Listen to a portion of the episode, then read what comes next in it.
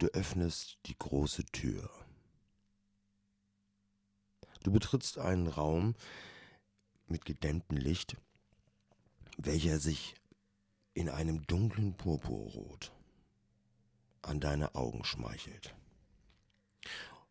Im goldenen Schnitt steht dein Lieblingssessel, Couch oder Chaiselong. Mit den wohl dicksten Cojones schreitest du zu diesem Platz und lässt dich in diese unglaublich sagenhafte Sitzposition gleiten. Du erblickst sofort, dass alles, was du magst und liebst, um dich drumherum gebaut ist. Die schönsten Dinge nur ein Handgriff weit. Vor dir siehst du eine große Leinwand, wie in einem Kino, mit schweren dunklen Vorhängen an der Seite. Genau in diesem Moment fährt die Saalbeleuchtung herunter und die schweren Vorhänge bewegen sich wie durch Geisterhand nach rechts und links.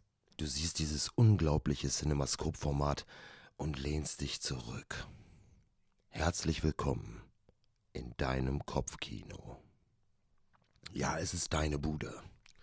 Du hast die Story geschrieben. Du hast Regie geführt. Ja. Ein Streifen der höchsten Klasse. In 4K mit sämtlichen Special-Effekten. Dein Ding. Genau so muss Kino sein. Wow. Okay. Wir wissen, dass es auch ein bisschen emotional werden kann. Ne, also die Streifen, wie die wir uns da manchmal angucken, da hat man einen Kloß im Hals.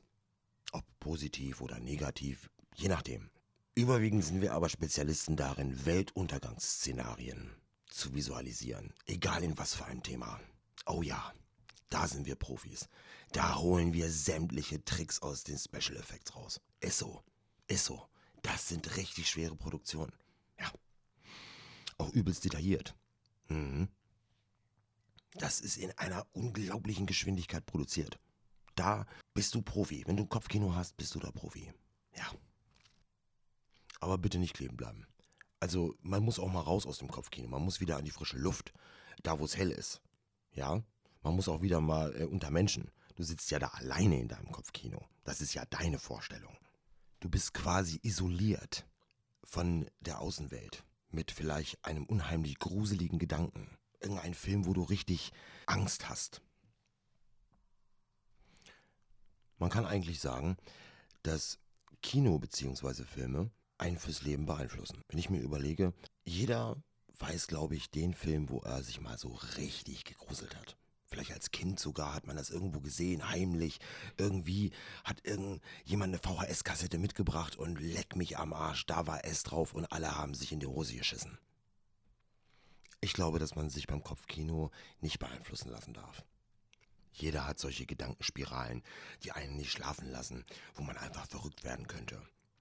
Mir hat es tatsächlich ab einem gewissen Punkt mal in meinem Leben geholfen, wo ich mir gedacht habe, Moment mal, ich muss mal raus aus diesem Kinosaal. Äh, ich muss mal in die frische Luft. Ähm, ich, ich, äh, also, ja, ich habe schon gestunken. Ich, so lange saß ich in diesem Sessel. Halleluja. Bah, ne, da musst du auch mal raus. Ich denke, dass deine Klositzung jetzt vorbei ist. Weil ich von vielen gehört habe, dass die den Podcast gerne, dass die den Podcast gerne auf dem Pod hören. Ja, vielleicht kommt daher auch der Begriff Podcast. Tja, weiß man nicht. Keine Ahnung. Auf jeden Fall sind das alles Sachen, die, die passieren nur offline.